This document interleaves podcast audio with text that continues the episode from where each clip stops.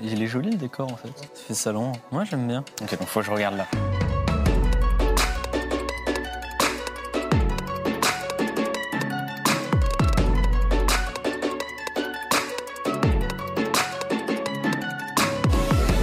De toute façon, le bac il sert plus à rien aujourd'hui avec Parcoursup, donc c'est pas réellement une question qui se pose.